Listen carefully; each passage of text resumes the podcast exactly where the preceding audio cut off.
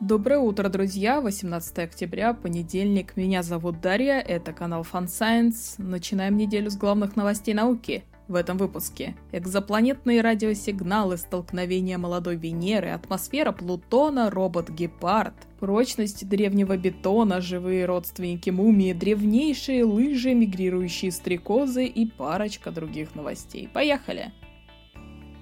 Космос. Астрономы нашли звезды, которые ведут себя не совсем так, как должны. Четыре красных карлика в пределах 160 световых лет от Солнечной системы должны быть очень тихими в радиодиапазоне, но почему-то светятся. Самое подходящее объяснение – наличие экзопланет. Сигналы порождаются взаимодействиями магнитных полей экзопланет и звезд. Получается, ученые открыли новый способ искать экзопланеты. Если, конечно, подтвердится, что в этих системах, которые они нашли, действительно есть экзопланеты. В молодой Солнечной системе многие астероиды, вероятно, лишь задевали молодую Землю и врезались в Венеру, и это может объяснить, почему сегодня эти планеты настолько отличаются друг от друга. Принято считать, что любая мимолетная встреча молодых планет, молодых объектов, астероидов рано или поздно приведет к их слиянию. Раз уж встретились, значит орбиты пересекаются, значит снова встретятся и наконец-то сольются. Но вот компьютерное моделирование показало, что у Земли и Венеры это происходило несимметрично. Половина задевших Землю астероидов врезалась в Венеру. В отличие от Земли, Венера собрала в себя больше объектов, которые ее коснулись. Причина в том, что встреча с Землей замедляла эти протопланеты, а достаточно низкая скорость – это одно из условий слияния двух объектов в космосе. Если все действительно так происходило, то это оказало влияние и на состав двух миров, и на их дальнейшую судьбу. По мере удаления от Солнца атмосфера Плутона конденсируется на поверхности. Атмосфера Плутона состоит преимущественно из азота, как, впрочем, и у Земли. Отличие заключается в том, что атмосфера Плутона поддерживается давлением пара его поверхностного льда. Из-за этого небольшие изменения температуры поверхностного льда сильно влияют на объемную плотность атмосферы, Плутону требуется почти 250 земных лет, чтобы совершить один полный оборот вокруг Солнца. В течение последней четверти века Плутон получал все меньше солнечного света по мере удаления от Солнца, но до 18 года его поверхностное давление и плотность атмосферы продолжали расти по причине тепловой инерции. Как летом на пляже. Песок остается теплым даже вечером. На Плутоне тепло удерживает не песок, а резервуары азотного льда на поверхности. Но вот и они, очевидно, начали остывать. Автоматическая станция Луна-25 отправится в космос в июле следующего года. Ранее это хотели сделать в мае. А Венера-Д, первая постсоветская российская миссия к Венере, полетит в 2029 году. Технологии будущего. Американские инженеры научили четвероногого робота мини-чита, маленький гепард, приземляться на ноги после падения под произвольным углом вплоть до 90 градусов. Конечно, сразу вспоминаются кошки. Лишь в конце 60-х годов ученые поняли, что падающая кошка совмещает два типа вращательных движений, изгибая спину в полете. Это надежный и практичный метод, но он не подходит для ходячих роботов, потому что обычно их конструкция не позволяет так изгибать тело. Метод переворота, который использует робот мини-чита, гипотетически подходит для большинства таких роботов.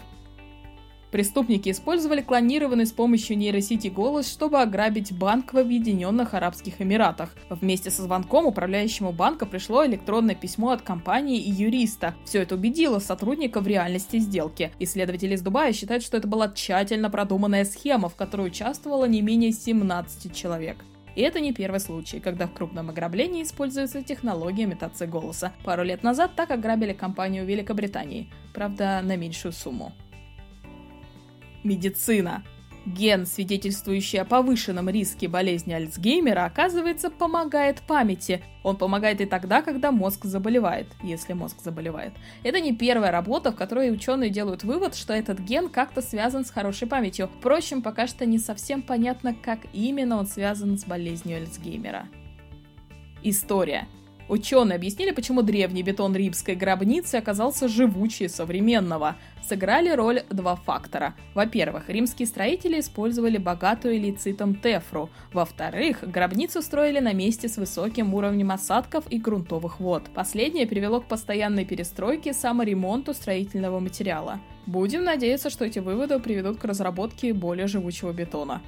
В израильском городе Явне археологи раскопали огромный древний винодельческий комплекс, состоявший по меньшей мере из пяти виноделен, а также гончарных мастерских, где изготавливали кувшины. Получается, в византийскую эпоху этот город был крупнейшим в мире центром виноделия. По оценкам археологов, древний винный завод мог производить около 2 миллионов литров вина в год. Это было легкое белое вино, которое называли вином из газы, в честь порта, из которого его вывозили.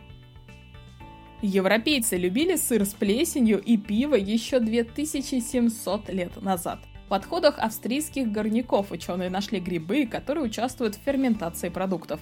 На сегодняшний день это самое раннее свидетельство о производстве сыра, найденное в Европе. Более того, пускай употребление алкоголя было очень хорошо задокументировано в письменных источниках того времени, это первое доказательство употребления пива на континенте. Рацион шахтеров состоял в основном из зерновых, фруктов, бобов и мяса. Генетики нашли трех живых родственников швейцарской мумии 18 века. Несколько лет назад историкам удалось установить личность погребенной, а потом восстановить родословную и найти вероятных родственников.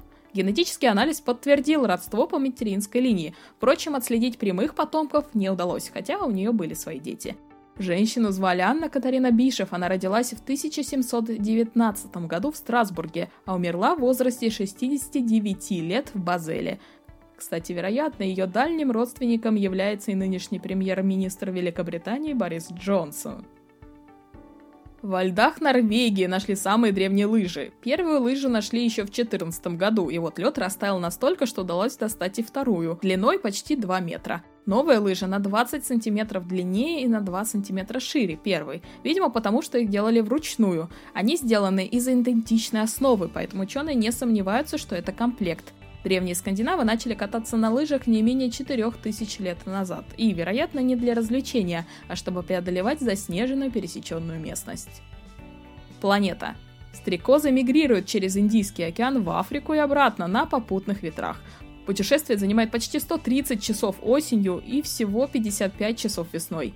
Это показало компьютерное моделирование. Теперь специалисты планируют проверить свои выводы с помощью радиолокационных меток. В последнее время биологи все больше внимания уделяют миграциям насекомых. Этой весной вышла статья о миграции бабочек над Сахарой и обратно, и тоже на попутных ветрах. Рыбы могут различать некоторые цвета и оттенки гораздо лучше, чем люди. Эксперименты проводили с аквариумными рыбками Данио Рейрио. Все дело в том, что их зрительная система устроена намного проще, чем у млекопитающих. Они распознают цвет сразу светочувствительными рецепторами. Это касается и других животных, не относящихся к млекопитающим, то есть рыб, птиц, рептилий, амфибий. Читая статью, подумала, что в выводах непременно будет написано, что новые знания пригодятся в робототехнике, в производстве датчиков, но там такого не было. На этом все, друзья. Спасибо за ваше внимание. Хорошей вам недели!